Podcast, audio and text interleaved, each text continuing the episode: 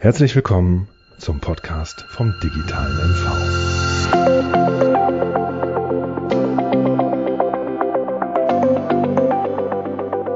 Liebe Hörerinnen und liebe Hörer, vielen Dank, dass Sie sich auch heute wieder die Zeit für den Podcast vom digitalen MV nehmen.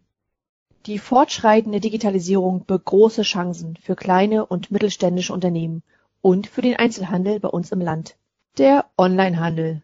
Ein Vertriebs- und Marketingweg, der mehr und mehr mitgedacht werden muss. In unserer heutigen Feature-Folge des Podcasts vom digitalen MV lenken wir den Blick auf die unterschiedlichsten Herangehensweisen an dieses wichtige Thema. Mein Name ist Mareike Donath und ich bin die Leiterin der Stabsstelle für Digitalisierung im Innenministerium des Landes Mecklenburg-Vorpommern. Ich spreche heute mit Macherinnen und Machern und Expertinnen und Experten aus dem Bereich Digitalisierung des Einzelhandels und stelle Ihnen Ihre digitalen Ideen und Projekte vor. Vom Handwerksbetrieb zur Mediaagentur. Ich bin jetzt im Gespräch mit Christian Kleden aus Stralsund. Er ist Unternehmer und hat einen Malerbetrieb mit 25 Mitarbeiterinnen und Mitarbeitern. Für Christian und sein Unternehmen ist die Nutzung von Social Media in puncto Sichtbarkeit zum entscheidenden Erfolgsfaktor geworden. Tausende folgen seinen Social Media Profilen, die er stets mit Inhalten füllt. So begann auch unsere Podcast-Aufnahme, dem Christian zunächst einmal sein Insta-Post aufnahm und sagt, so, ich bin hier im Podcast vom digitalen MV mit Mareike Donat. Er gibt sein Wissen weiter und seit kurzem hat er dafür auch seine eigene Mediaagentur gegründet. Sie dürfen gespannt sein aufs Gespräch. Ja, mein Name ist Christian Kledeen. Ich habe meinen Malerbetrieb hier 2017 gegründet und wir sind mit fünf Malern gestartet und fünf Hilfsarbeitern. Und bei uns war das wirklich so, viele Unternehmer kennen es, sie sind einfach gefangen in diesem Hamsterrad. Ja, und was passiert, wenn man Unternehmer ist, man gibt Gas, man vergoldet sich maximal dieses Hamsterrad. Ja, und steht dann irgendwann, stellt man fest, dass man irgendwann sagt, was, ich stehe kurz vorm Burnout, ja, und da muss irgendwas passieren. So war bei uns die Situation, da musste sich einiges ändern. Dann kam Social Media. Wie kommst du vom einen aufs andere? Warum bist du überhaupt zum Thema Social gekommen? Waren es die fehlenden Mitarbeiter? Was hat dich eigentlich bewegt dabei? Das ist passiert, indem ich festgestellt habe, dass man wirklich Gutes tun muss und das Gute auch nach außen zeigen muss. Ja. Unsere Eltern haben uns früher immer beigebracht, sei mal bescheiden, back mal kleine Brötchen, bleib mal auf dem Teppich, ja, äh, hau mal nicht so auf den Putz und all so eine Sachen. Und diese ganzen Regeln muss man erstmal komplett brechen. Und wenn man wirklich Gutes tut, kann man das auch ruhig nach außen zeigen. Ja, und wir nutzen zum Beispiel Social Media nicht zum Verkaufen. Wir zeigen einfach nur jeden Tag unsere Mitarbeiter. Ja, und die Erfolgsstory ist eigentlich Storytelling. Klar kann man auch ab und zu mal einen kleinen Pitch reinhauen und wir verkaufen. Aber sollte man wirklich 90 Prozent sollte man Storytelling nutzen, dass man wirklich den ganzen Tag erzählt, mal angenommen, der, der Erik hat als Facharbeiter hier angefangen, ist jetzt Teamleiter, hat sich hochgearbeitet zum Projektleiter. Das sehen die anderen Leute und sagen, ich bin hier schon seit 16 Jahren in dieser Firma und bin immer noch kleiner Facharbeiter. Und, und wenn, wenn man dieses wirklich nach außen zeigt, dann kommen die Leute ohne Ende. Deshalb, wenn man zu dir möchte, wie ist dann der Weg? Wo, wo findet man dich? Wie kann man sich bei dir bewerben? Und wie läuft dann das Bewerbungsverfahren eigentlich bei dir ab? Die meisten Bewerbungen kommen über Facebook und Instagram. Ja, das heißt, sie verfolgen uns mit äh, circa ungefähr schon ein halbes Jahr und sind sich noch unsicher. Und wir warten eigentlich immer auf diesen Anfallsmoment. Ja, das heißt, der, der Chef macht morgen, reißt morgens die Tür auf und ist cholerisch oder sagt, sagt Freitag, äh, du hast dein Ziel schon wieder nicht geschafft. Ne? Und äh, dann sagt er, ah, ich, mir fällt ein, äh, ich habe die Malerbetrieb Straßen noch im Kopf. Und so kommt der Erstkontakt. Dann wird er eingeladen zum Einstellungsgespräch. Dann stellen wir natürlich die richtigen Fragen, ganz, ganz wichtig. Ja, und aber auch 30 Prozent Fragen stellen, 70 Prozent zuhören, ist auch ganz wichtig. Und wenn das alles wirklich gut funktioniert, dann darf er bei uns Probearbeit machen, mindestens zwei Tage. Und dann beginnt auch schon das On der Onboarding-Prozess. Ja, das ist so der erste Schritt. Wie kommt man dazu? Wie kann man äh, sich solche Kompetenzen aufbauen? Wie, wie, hast du das geschafft, dich sozusagen äh, in solche Themen mit reinzusortieren? Ganz viele Coachings gemacht. Ja, also ich habe äh, ein Coaching gemacht bei Mr. Mittelstand. Da haben wir auch den Award gewonnen. Da waren wir, glaube ich, die drittbesten. Und äh, jetzt mache ich gerade ein Coaching für Social Media. Das hat, glaube ich, 57.000 gekostet. Das mache ich wirklich jeden, jeden Abend. Das kostet natürlich sehr viel Zeit, aber dieses Wissen bekommt man nicht auf der Meisterschule. Ich habe übrigens keinen Meister. Meister ist mein Partner René. Das bekommt man nicht in der Schule. Und das lernt man auch nicht in Learning by Doing. Man muss es wollen und man muss genau die Quellen suchen, wo man dieses Wissen herkriegt. Sich in den Kanälen zu bewegen, sich so sichtbar zu machen in der Öffentlichkeit, auch anhand der Nutzung von Social Media. Wie gehen deine Kunden damit um oder deine Mitarbeiter? Stieß das bei jedem auf fruchtbaren Boden oder gab es auch kritische Stimmen? Ja, also alle, die, wo wir angefangen haben, sind heute nicht mehr. Ich glaube, einer ist noch da, das ist der Marcel. Alle anderen wollten das Thema nicht. Ja, und aber wenn man wirklich diesen Weg geht, ist man ja in der täglichen Omnipräsenz und die Leute sehen ein. Und wenn man natürlich Feuer in sich dreht, zündet man auch andere an. Ja, und wirklich alle die Leute, die jetzt zu uns gekommen sind, haben uns ja über Social Media kennengelernt. Die wissen, auf was sie sich einlassen. Unsere Kunden sind schwer begeistert oder auch unsere Mitbewerber, unsere Konkurrenz. Erst war es wirklich so, dass sie uns ignoriert haben, dann waren belächelt und jetzt werden sie unsere, unsere Follower und schicken uns Freundschaftsanfragen, weil sie genau wissen wollen, wie hat er es gemacht. Ja? Wir bauen hier nebenan gerade ein TV-Studio, da sind die Elektriker drin. Das heißt, wir haben jetzt wirklich gerade vor, ein TV-Studio zu bauen und äh, da werden wir dann wirklich auch äh, jeden Freitag strahlen wir da unsere Erfolge aus, was wir die Woche geschafft haben. Durch diese ganze Sache ist ja auch eine Social Media Agentur entstanden, wo wir jetzt wirklich schon 22 Handwerksbetriebe aus äh, MV, aus Bremen, aus Hamburg, aus Bayern unter Vertrag haben. Und da werden wir natürlich dann auch die Gäste einladen und, und sagen, was ist bis dato heute passiert und auch den Punkt stand zu vorher und wo stehst du heute? Wie viele Mitarbeiter kannst du durch Social Media gewinnen? Das wollen wir natürlich auch die Erfolge in die Welt strahlen. Christian, vom Handwerksbetrieb bis zur Gründung einer Medienagentur, dann entwickelst du für dich auch neue Geschäftsfelder. Richtig, genau. Christian, wenn man mit deinem Team mitläuft, dich sich so verändert mit dir, wie du es brauchst, was für Kompetenzen brauchen deine Mitarbeiter? Ja, Teamfähigkeit, unternehmerisches Denken, dann äh, ja, Zuverlässigkeit, Loyalität, ganz wichtig. Und äh, alles andere kann man wirklich den Leuten beibringen. Wenn wirklich alles in Systemen und Strukturen gepackt ist, ja, dann passiert da gar nichts weiter. Die Fehlerquote ist gering, die Motivation bleibt hoch. Wie motiviert man Maler jeden Tag wieder mit einem gesunden Lächeln aufzustehen und sagen, so ich freue mich auf die Arbeit. Wie schafft ihr das? Fange ich mal mit, mit dem Hamsterrad nochmal an, wo wir eingestiegen sind. Früher war das wirklich so, der Tag hat bei mir gestartet, morgens aufstehen, das Lager aufschließen, Material besorgen, die Leute einweisen, Angebote schreiben, Rechnung schreiben, zum Kunden fahren, zwischendurch noch tausend Telefonate, abends war der Zettel weg. Ja, heute ist es wirklich so aufgebaut, dass wir die Facharbeiter haben, darüber sind die Teamleiter, dann kommen die Projektleiter und dann kommt die Geschäftsführung, das Backoffice und das Social Media Management. Dazu gibt es auch wirklich Kommunikationsketten und, und so sind wirklich alle Aufgaben verteilt und dadurch ist die Fehlerquote einfach nur sehr, sehr gering. Christian, kommt man drauf? Das sind ja echte Strukturen, das ist ja richtige, echte Arbeitsorganisation, die dahinter steckt. Wie hast du dich damit auseinandergesetzt? Wenn man durch Social Media so ein bisschen äh, seppt den ganzen Tag ne, oder scrollt, dann findet man so viele Coaches und viele haben da wirklich eine große Skepsis vor. Aber es ist wirklich der größte Wahnsinn ist, als Unternehmer, es ist wirklich einfach nur alles beim Alten zu belassen. Man muss einfach mal neue Wege wagen und wenn man Unternehmer ist, muss man was riskieren. Und wenn man sich auf so eine Coaches einlässt, klar gibt es auch viele Fallen durch Sieb, aber wenn man die richtigen findet, bringen die einen das bei. Das ist der Trick. Christian, deine drei Erfolgsfaktoren, wenn es vier sind, auch okay, für ein erfolgreiches Unternehmen. Erstmal Weiterbildung, ja, dann Systeme, Strukturen, Prozesse einführen, ja, dann Social Media unbedingt nutzen, ganz auch wichtig, Verantwortung abgeben, einfach mal loslassen. Was ist dein nächstes Projekt, die nächsten zwölf Wochen, was du dir vorgenommen hast? Also die nächsten Wochen geht es wirklich nur Step by Step immer weiter, äh, Verträge closen und den Menschen wirklich helfen und die Probleme und die Herausforderungen von ihnen lösen. Dann haben wir letztes, letzte Woche hatten wir einen Notartermin.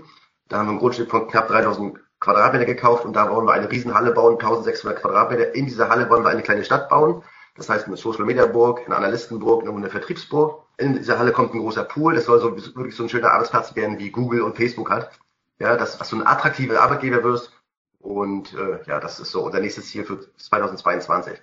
Ja, dass wir wirklich Social Media hier in MV wirklich vorantreiben. Und ja, das ist so mein Anliegen. Von Stralsund geht es jetzt nach Seewalde an die Seenplatte südlich von Wesenberg zu Luzi Graf. Luzi Graf lebt mit Max zusammen und stellt tolle Sachen aus Holz her. Von Möbeln bis hin zu Lampen, alles mögliche in Handarbeit. Über Max Luzi sind sie bekannt geworden und haben Sichtbarkeit erlangt über ihren Online-Shop und verschiedene Social-Kanäle. Ich bin jetzt im Gespräch mit Luzi Graf.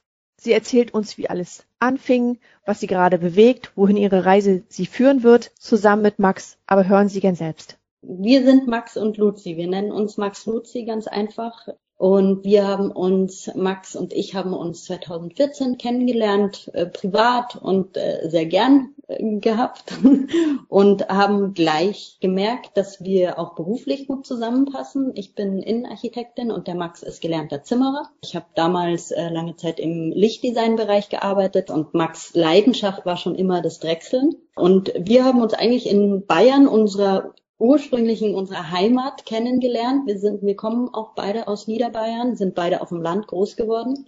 Und ähm, Max war drauf und dran, äh, hier ein Hofprojekt zu starten in Mecklenburg-Vorpommern auf der Mecklenburgischen Seenplatte. Und ich bin dann einfach kurzerhand blindlings mitgekommen und habe mir gedacht, wenn nicht jetzt, wann dann? Mhm. Und so haben wir erstmal hier ein Hofprojekt gestartet und ähm, haben Werkstätten aufgebaut. Nachts haben wir dann in seiner Werkstatt gestanden und haben zusammen Lampen gebastelt und äh, kleine Sachen erschaffen. Und irgendwie sind wir dann auch drauf gekommen, ja, Mensch, wie wär's denn mal mit einer gedrechselten Lampe? Und dann hat sich Max rangewagt und und wie das mit dem Handwerk so ist, es ist alles Übung. Und mittlerweile schafft er es wirklich, äh, zur Präzision wirklich wunderschöne, hauchdünn gedrechselte Lampen und wir haben uns auch so ein bisschen weiterentwickelt. In unserem Max Luzi, am Anfang war es eigentlich eher eine Spielerei. So, Max Luzi heißt ja auch maximales Licht, wenn man das so übersetzt. Also irgendwie passt, passen unsere Namen auch so in dem Kontext ganz gut zusammen. Ja, mittlerweile sind wir ähm, zu einem kleinen Unternehmen herangewachsen.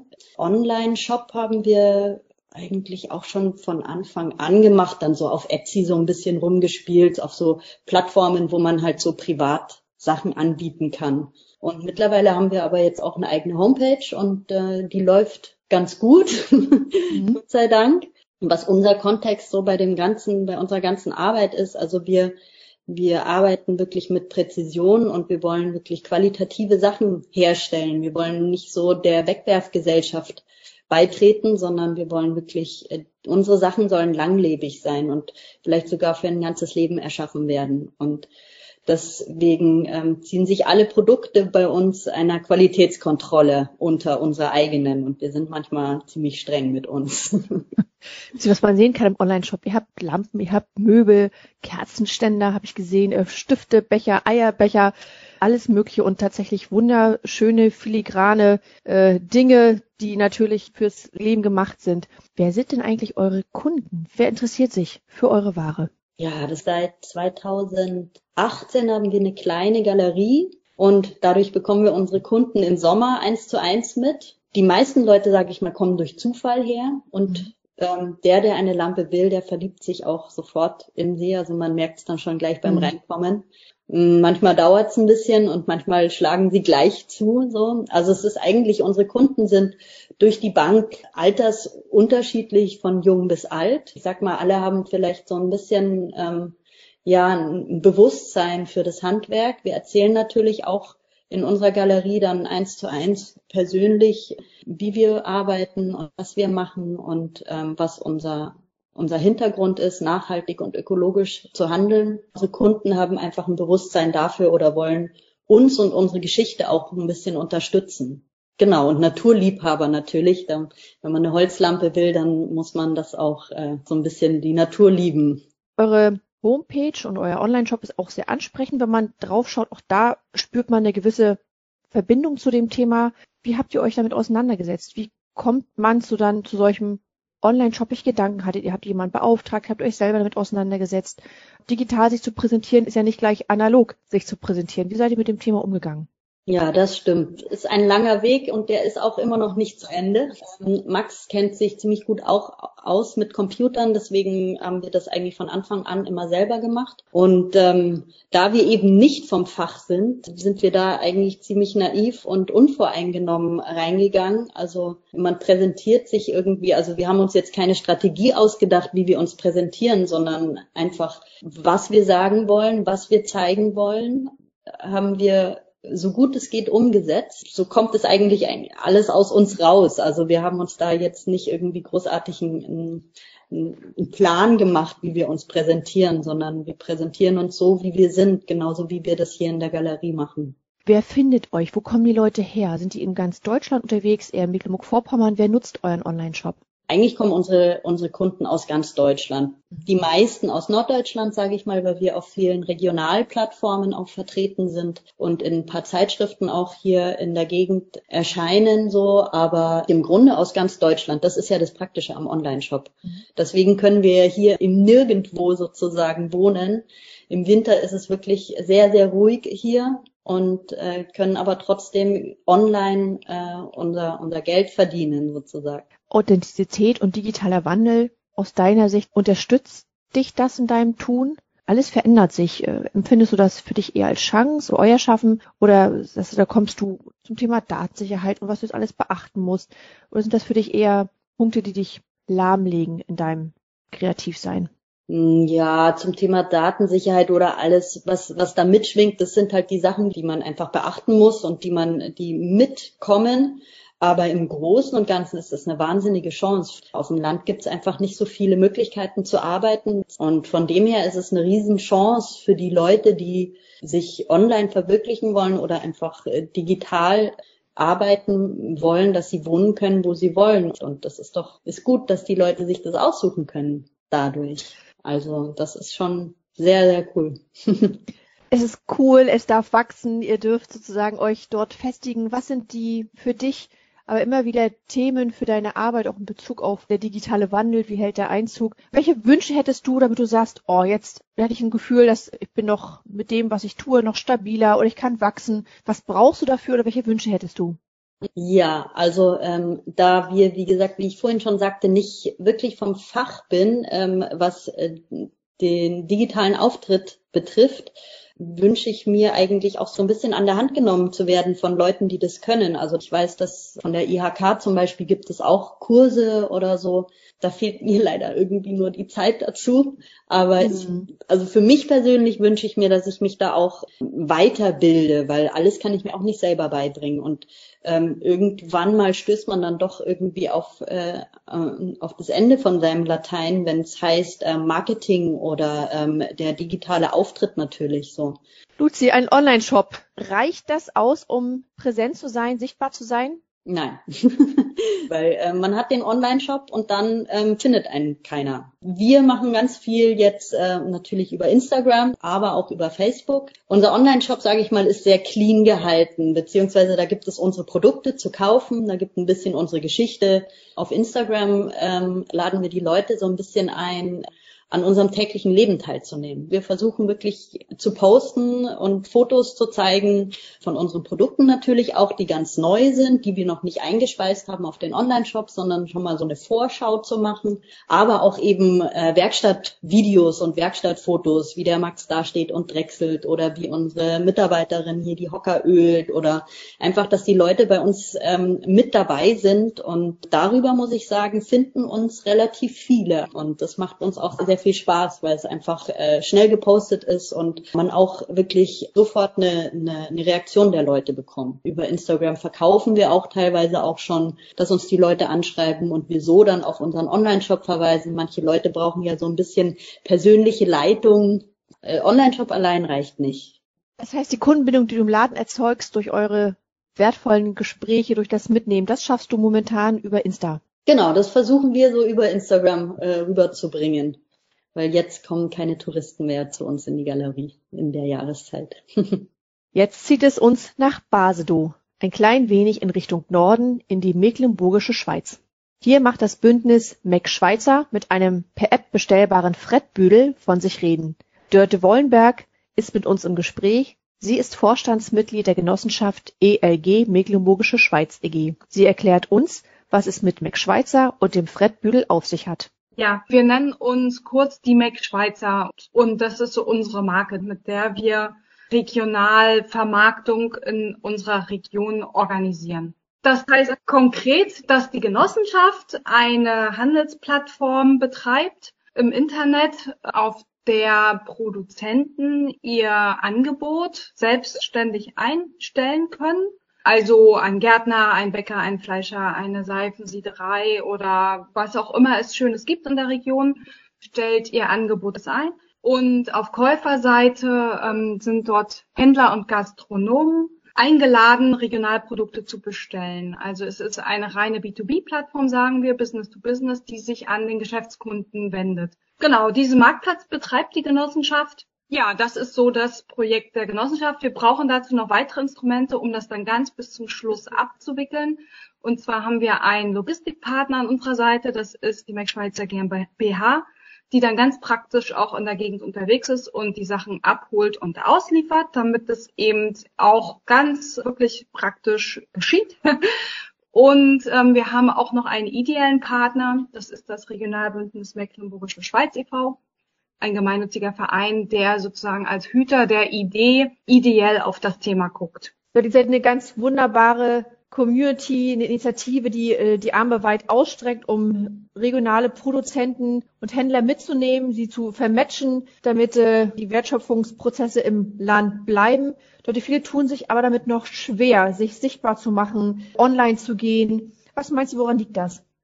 Ja, es ist einfach, was ich nicht kenne, das will ich ja erstmal nicht. Ne? Das, Veränderung ist immer schwer für jeden von uns. Man kennt es persönlich. Ich man muss einfach nur mal bei sich gucken, wie gern man neue Dinge macht, ähm, auch wenn es dann vielleicht noch ein Verlust an Kom Komfort ist oder einfach gewohnt ist, hinter sich zu lassen. Das macht man nicht gern.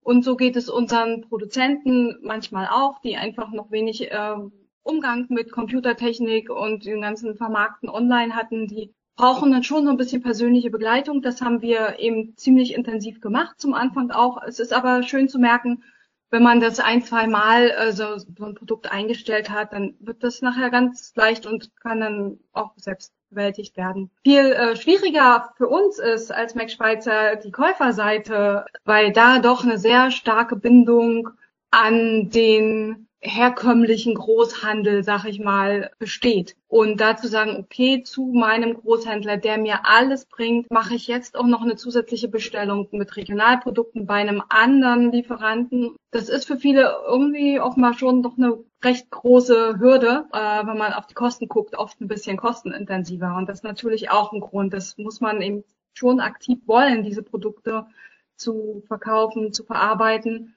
und eben auch ähm, diese etwas höheren Kosten in Kauf nehmen wollen.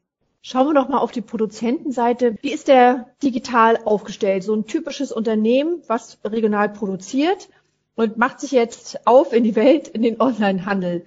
Es ist wirklich sehr unterschiedlich. Also wir haben wirklich so kleine Produzenten, die bisher nur Direktvermarktung gemacht haben und erstmalig bei uns in Kontakt kommen mit Onlinehandel dann gibt es so mittlere Unternehmen, die schon vielleicht ein paar Mitarbeiter haben und auch einen eigenen Shop betreiben. Für die ist immer die Frage, möchte ich ähm, jetzt mein Produkt noch woanders einstellen? Bringt mir das überhaupt was? Und dann gibt's auch noch so ganz große Unternehmen, die haben wir auch manchmal, die eigentlich gar nicht für einen Regionalmarkt produzieren, herkömmlicherweise, sondern eher für, man sagt ja immer so Weltmarkt, die dieses Thema Regionalhandel einfach auch total interessant ist, um ähm, irgendwie vielfältiger sich aufzustellen und was Neues auszuprobieren. Ja, das sind so, würde ich sagen, die drei Anbietertypen, die, mit denen wir hier so zu tun haben. Beim Schmökern habe ich euren Frettbüdel entdeckt.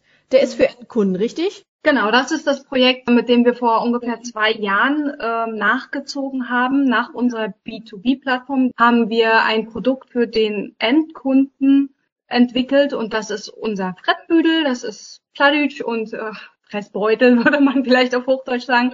Unser Lieferservice für den Endverbraucher mit frischen Regionalprodukten. Also da packen wir Brot, Butter, Käse, Gemüse, Obst zusammen und einen Rezeptvorschlag, was man eben aus diesem Angebot Schönes zaubern könnte und liefern es an Haushalte und auch an Abholstationen für die Städte, die etwas weiter weg sind, so wie Rostock zum Beispiel. Da liefern wir an Abholstationen, von denen sich dann der Kunde seinen Büdel abholen kann. Liebe Zuhörerinnen, liebe Zuhörer, ich habe es selber ausprobiert. Meine Familie, der hat das äh, sehr gemundet und gesund zu essen. Das fanden wir ganz toll. Wir, ich wohne leider in Schwerin und habe gesehen, äh, bis dahin geht es leider nicht. Das Ziel ist, dass wir das ganze Land irgendwann versorgen können. Im Moment mit den zwei Portalen wird es eben erstmal für Vorpommern äh, und für die Region um Wismar und dann brauchen wir noch so für Süd, für südwestliche Mecklenburg wäre ein viertes Portal noch total schön. Ich glaube, dann hätten wir die Fläche ähm, so ungefähr abgedeckt von ganz MV. Ja, die Zukunft des ländlichen Raumes. Wir haben alle ein gutes Bauchgefühl. Da geht noch mehr. Da wird der Trend hingehen. Freiraum für sich, Freiraum für die Ideen.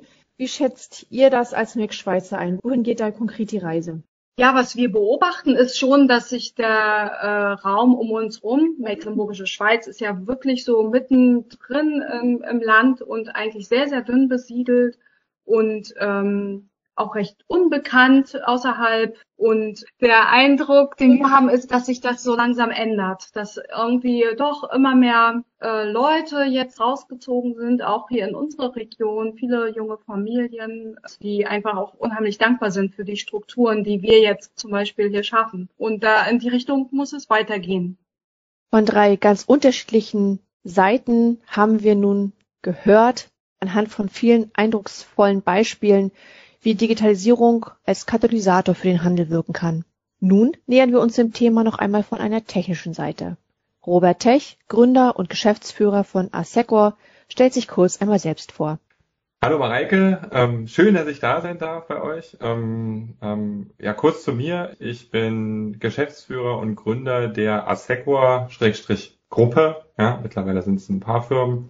Wir sind ein ein, ich nicht sagen, ein typisches IT-Haus. Ja, äh, wir sind diese typisch diese diese Digitalisierer, von denen man immer redet. Ja, ähm, wir sind die, die durchs Land ziehen und ähm, helfen, ich sag mal so, alles in die digitale Welt umzusetzen, Unternehmen, öffentliche Verwaltung beraten und dann mithelfen bei der Umsetzung. Bei wem fliegt ihr ein als fleißige digitale Bienchen? Also in der Gruppe ist es sehr breit. Ja, es sind ähm, ähm, in der Gruppe mehrere Firmen, ähm, begonnen von wirklich von der blanken Infrastruktur im Sinne von mit den Begriffen immer alle umgehen können, ja, aber von dem ich hoste irgendwas selber von On-Premise-Umgebungen zu wir gehen alle in die Cloud. Das ist nicht schwarz-weiß, sondern da gibt's ganz viel Grau dazwischen ne, ähm, dass wir dabei helfen, die richtigen, ich sag mal so, Konzepte zu machen und richtig aufzubauen, und richtig umzusetzen. Über die Anwendungsberatung, Prozessberatung, also was hast du da eigentlich für eine Anwendung bei dir im Haus ähm, oder auch nicht? Welche Prozesse hast du da eigentlich oder auch nicht? Ähm, was brauchst du eigentlich? Was ist deine Erwartungshaltung? Was ist deine Anforderung? Dabei helfen wir dann, das umzusetzen ähm, mit hoffentlich gegebenen Mitteln. Und wenn es das mit der Standard nicht mehr reicht, dann haben wir auch einige Mitarbeiter, die für Kunden Software entwickeln. Und als letzter Zugang ähm, haben wir eine Digitalagentur mit dazugekommen, ähm, wo wir dann auch dabei helfen, Kundenthemen digital bekannt zu machen. Es, es das ganze Thema Software bauen, das machen wir schon Jahre, ähm, ähm, das können wir. Ähm, und das ganze Thema äh, Marken zu vermarkten digital, das ist neu dazugekommen. Also relativ breite, breites Spektrum. Robert, Kunde ist ja nicht gleich Kunde. Was sind so die typischen dicken Steine, die in jedem Kundenprozess auf dem Weg liegen? Was muss abgeräumt sein? Was begegnet dir immer wieder? Also ich glaube, das meiste ist, dass sich die Kunden ähm, erst oft während des Prozesses, je nach Erfahrungsgrad, erst Gedanken machen, ähm, was sie eigentlich wollen. Ja, also die meisten Kunden wissen gar nicht, was sie wollen. Ich komme dann immer mit so einem, mit diesem schönen Vergleich, ähm, lieber Kunde, du willst keine Waschmaschine, glaubst mir. Und wir müssen auch nicht darüber reden, ob es ein Frontlader oder ein Toplader ist. Du willst nicht am Wochenende im Keller stehen und waschen ähm, und aufhängen und das willst du alles nicht du willst saubere Wäsche äh, im Schrank. Lass uns doch bitte über die saubere Wäsche reden. Und danach, wenn wir das geklärt haben, reden wir bitte über potenzielle Waschmaschinen oder einen Wäscheservice. So, ähm, das ist, was man bei vielen Kunden erstmal aufbrechen muss, dass das Mindset in so eine Richtung geht, worüber man sich eigentlich unterhält. Viele Kunden kommen schon mit einer vorgefestigten Idee, ja, die kann gut sein, muss aber nicht. Das entwickelt sich dann ganz oft während des Projektes und das kann dann dieser Effekt einsetzen, dass, weil man ja eine andere Erwartung hatte und wenn man nur begrenztes Budget hatte, dass das alles nicht so richtig äh, funktioniert, wie man sich das am Anfang ähm, vorgestellt hat. Deswegen ist es ultra wichtig, gleich von Beginn an sehr klare Worte zu finden, sehr offen zu sein und ähm, zu gucken, dass man zueinander passt, weil ich kann auch die Waschmaschine liefern. Nur ob der Kunde damit glücklich wird, ob er sie bedienen kann und, und ob er sie bedienen wird, das ist nochmal eine ganz andere Hausnummer, über die sich die Kunden oft keine Gedanken machen. Was macht ein Digitalisierungsprozess innerhalb des Unternehmens erfolgreich? Was sind die drei Erfolgsfaktoren deiner Ansicht nach? Also tatsächlich, das, ähm, also, also da gibt es ja ganz viele Statistiken zu, ja, wo dann, wo man sagt, das sind die Erfolgsfaktoren von solchen Projekten. Und also tatsächlich muss man das leider, es ist leider so, man, ich muss unterstreichen, das Dahinterstehen der Führung, dass das auch wirklich jetzt gemacht wird und das Vorleben, das Mitmachen, ähm, das Durchsetzen, insbesondere auch das, ich unterstreiche nochmal das Wort Durchsetzen, ist extrem wichtig, weil wenn man sowas macht, so ein Projekt macht, dann müssen oder dann werden Menschen ihre Komfortzonen, die sie aktuell haben, verlassen müssen. So, und es ist nicht immer einfach. Es muss von oben gewollt und gewünscht und vorgelebt werden, damit so ein Projekt eher erfolgreich wird. Und natürlich auch Kommunikation, Kommunikation, Kommunikation und was ich gerade schon gesagt habe, vorher wissen, was ich eigentlich will oder vorher. Also wenigstens die Ressourcen bereitstellen, die so ein Projekt benötigt, damit es erfolgreich wird und nicht einfach nur sagen, so, ihr seid ja jetzt da, du mach mal und es wird schon irgendwie, sondern in der Regel sind das gemeinsame Projekte, wo es eigentlich darum geht, ähm, ja, wir helfen dabei, aber eigentlich geht es darum, den Kunden zu enablen, ja, also zu befähigen, dass er das am Ende selber kann, dass er das dann, was dann eingeführt wird, auch bedienen kann und dass er das auch tragen kann. Das ist extrem wichtig. Robert, du bist gewachsen, es sind immer mehr Geschäftsfelder bei dir dazugekommen. Du bist jetzt mittlerweile in der Gruppe. Hm. Wie war deine Reise? Die wichtigsten Meilensteine. Erzähl die gerne unseren Mithörern und Mithörern. Also angefangen habe ich eigentlich mal in einem, während, auch während des Studiums ähm, bin ich in eine studentische Beratung eingestiegen. Und, ähm, und wenn dann drei Monate später tatsächlich gleich zum Vorstand geworden, hatte dann 50 Studenten und war für die verantwortlich, dass ich für die irgendwie Projekte ran, ranholen sollte. Und so ging das eigentlich los. Und ähm, nach dieser Zeit in dem Verein ähm, kamen halt immer mehr Projekte. Das dir so vorstellen, das waren damals immer GBRs, ja, also man hat dann immer vollhaftermäßig ist man durch die Gegend gelaufen. Und dann wurde es immer größer und dann war die erste GmbH da, dann war die zweite GmbH da, das wurde immer größer, dann kommen dann irgendwann Zukäufe und keine Ahnung. Und heute sind wir in der Gruppe an die 120, 130 Mitarbeiter sind jetzt verteilt auf Nürnberg, Hannover, ähm, Stralsund und Berlin. Sagen wir so, das ist sehr kurz zusammengefasst. Ja. Das klingt natürlich nach einer Erfolgsgeschichte. Was waren Dinge, wo du sagst, boah, das ist überhaupt gar nicht gut gelaufen? Denn ja, auch da würde ich sagen, da gibt's, wie viel Zeit hast du mitgebracht? Ja, also, also es wäre, ich glaube, dann würden wir heute keine 120, 130 Leute sein, dann wären wir heute 1000, wenn alles gelungen wäre. Ähm, nee, es ist natürlich auch viel schiefgegangen und viel nicht so gelaufen, wie man sich das vorgestellt hat. Ich mache das jetzt seit 17 Jahren. Da gab es, wenn man sich zurückerinnert, auch ein paar Talsohlen in der Wirtschaft, kleine Immobilienkrisen und was weiß ich, was es da alles gab das haben auch wir zu spüren bekommen. Und ich würde sagen, dass ich in der Zeit, also bestimmt auch ein, zwei Mal auf dem Konto die Nullgrenze gesehen habe oder drunter lag, ja, ähm, ähm, weil es nicht so geklappt hat, weil Kunden abgesprungen sind, weil Großkunden abgesprungen sind, wo dann plötzlich 20 ja, Mitarbeiter keine Arbeit mehr hatten, die ich aber nicht entlassen wollte. Also äh, quasi von der Substanz gelebt habe, bis wir wieder neue Projekte gefunden hatten.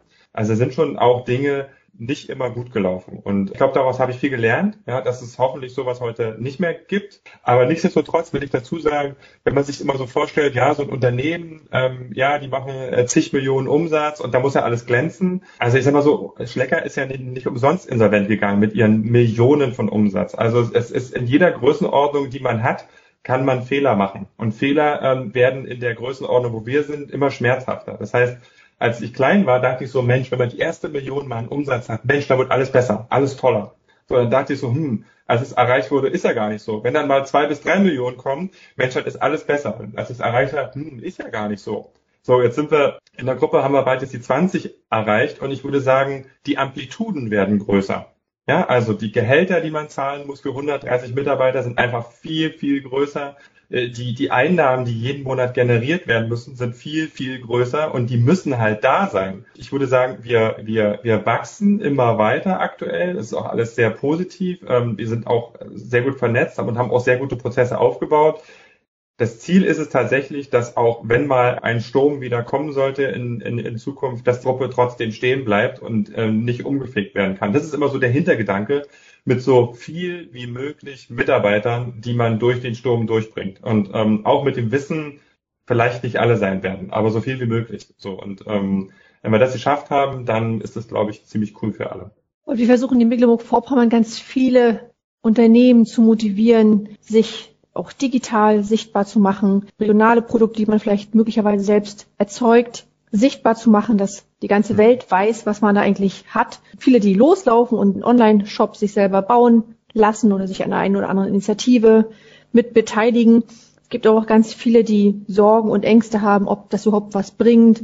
Um das Ganze, was sollte die Unternehmen motivieren, aus deiner Perspektive sich überhaupt mit dem Thema Onlinehandel auseinanderzusetzen? Da gibt es ja verschiedene Themen. Also erstmal bin ich ein großer Fan davon. Ja, ähm, und ich bin auch ein großer Fan davon, im Netz tatsächlich kleinere Händler, kleinere Firmen zu finden, die Dinge anbieten, die nicht jeder hat. Worauf sich MV eingestellt hat, ist das ganze Thema Tourismus. Ja, also kleinere Händler, kennen halt, ich, ich sag mal so, die Zyklen im Jahr, wann viele Touristen da sind, was für Typen von Touristen wann im Jahr da sind, was sie gegebenenfalls kaufen oder nicht. Ich glaube, darauf hat sich MV ganz gut eingestellt. Worauf sich niemand so wirklich einstellen konnte, ist die aktuelle Lage, die es gerade gibt. Also ich glaube, das hat alle irgendwie getroffen und ähm, das zeigt nochmal umso mehr, dass man doch auf verschiedensten Kanälen ähm, sichtbar sein sollte, um auch in diesem Sturm, ich sag's mal so, ähm, nicht umzufallen. Bin davon überzeugt, dass jeder versuchen sollte, sich da so ein Standbein aufzubauen, weil es auch jetzt nicht, es ist auch kein Riesenhexenwerk. Es gibt Initiativen, wo man sich anschließen kann, solche eigenen Shops zu bauen oder hinzustellen. Das ist eine Lösung, kann man machen. Man sollte aber nie unterschätzen, im normalen Ladenhandel, ja, im Offline-Handel ist, es, ist man sehr davon abhängig, entweder Standort, Standort, Standort, also auf welcher Straßenseite bin ich oder Marke, Marke, Marke. Also kennt man mich. Im Onlinehandel ist es exakt dasselbe.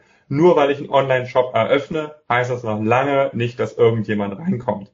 Das heißt, auch da zählt dann irgendwann Marke, Marke, Marke oder halt Straßenseite. Und Straßenseite ist hier synonym mit irgendwelche Marktplätze, irgendwelche Initiativen, irgendwo, wo ich aufspringen kann, wo schon ich sag mal so, die, die Fußgängerzone sind, wo die Menschen eh schon durchsurfen, ähm, eh schon an meinen Produkten vorbeikommen und mich vielleicht sehen, obwohl sie mich sonst nicht gesehen hätten.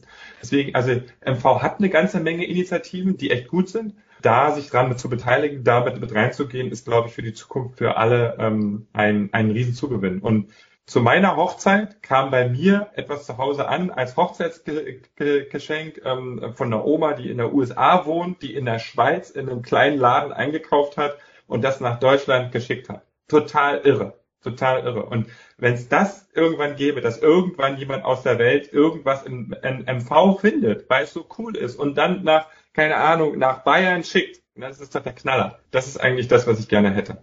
Die Zuhörerinnen und Zuhörer werden sich fragen, das kann ich alles nachvollziehen, aber wie schafft man das? Wie wird die Oma in den USA mein regionales Produkt finden?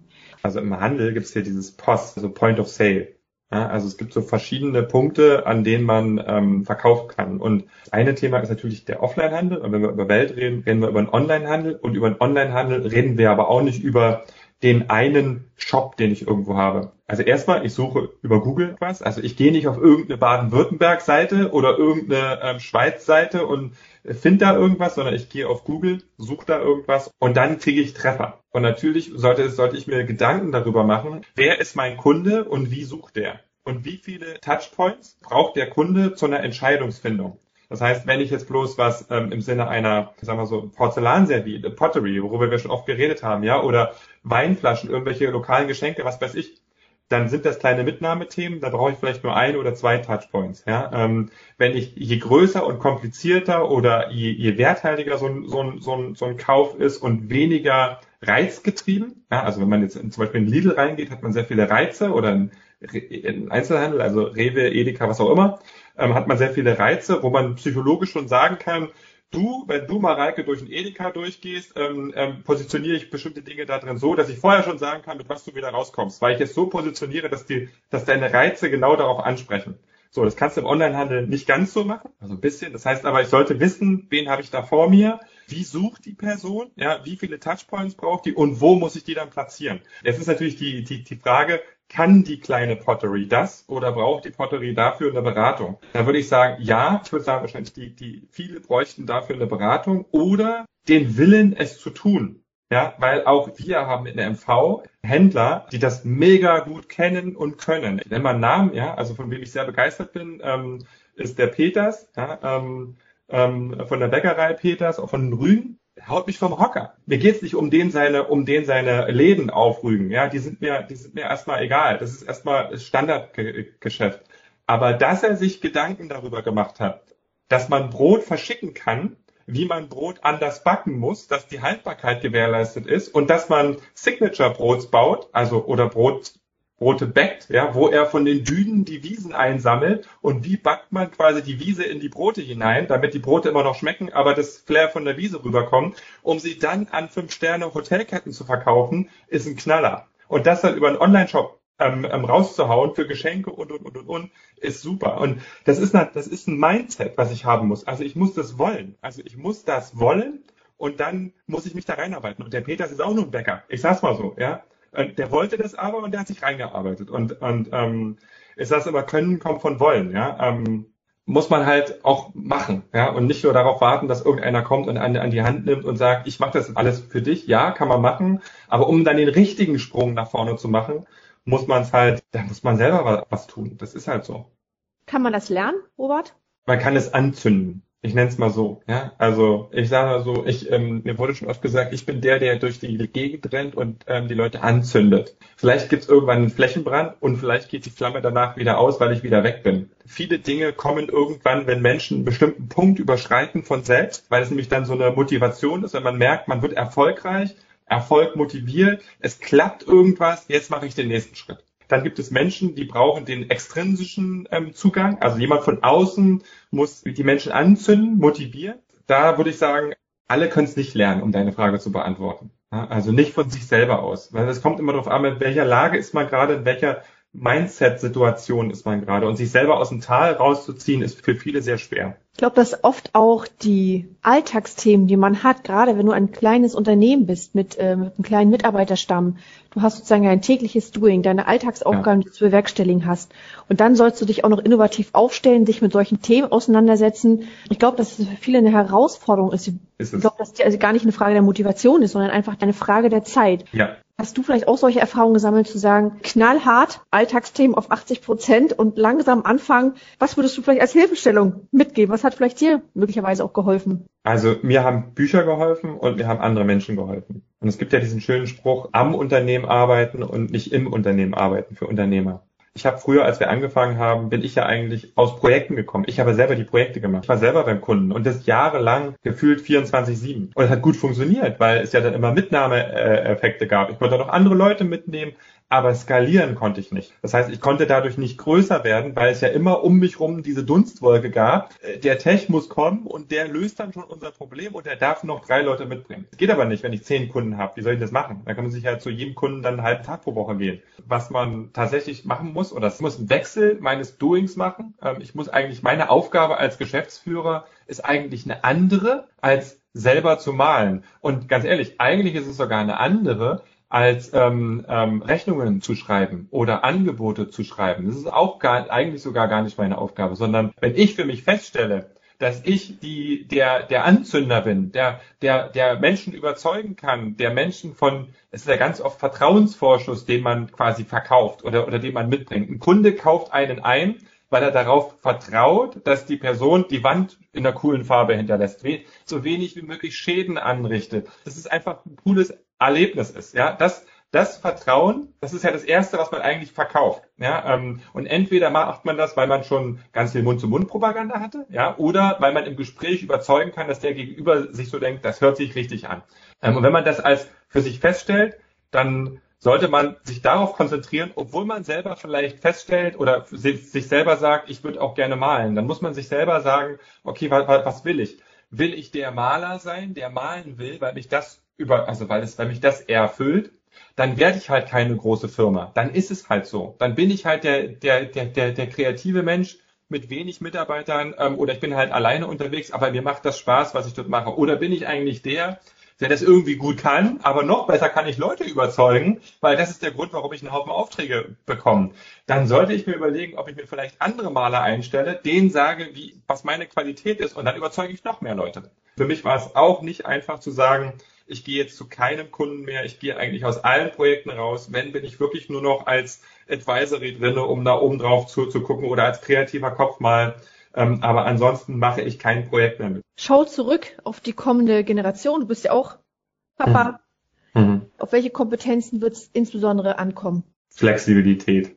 Also ich glaube, der Mensch hat nur überlebt, weil er anpassungsfähig war. Es gibt einen schönen Spruch, ähm, so langsam, wie wir uns heute verändern, werden wir uns nie wieder verändern.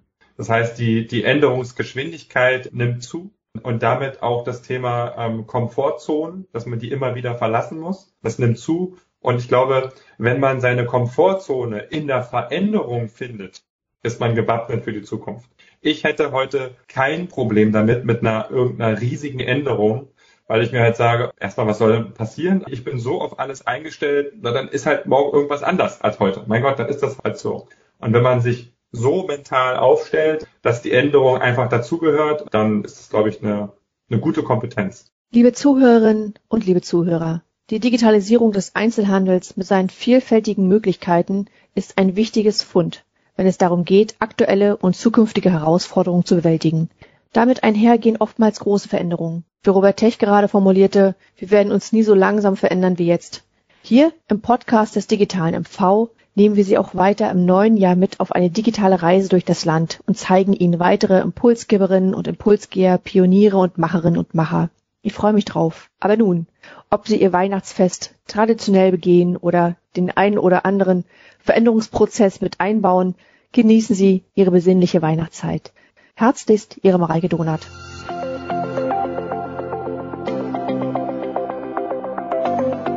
Mehr Informationen zur Digitalisierung in Mecklenburg-Vorpommern erhalten Sie unter www.digitalesmv.de.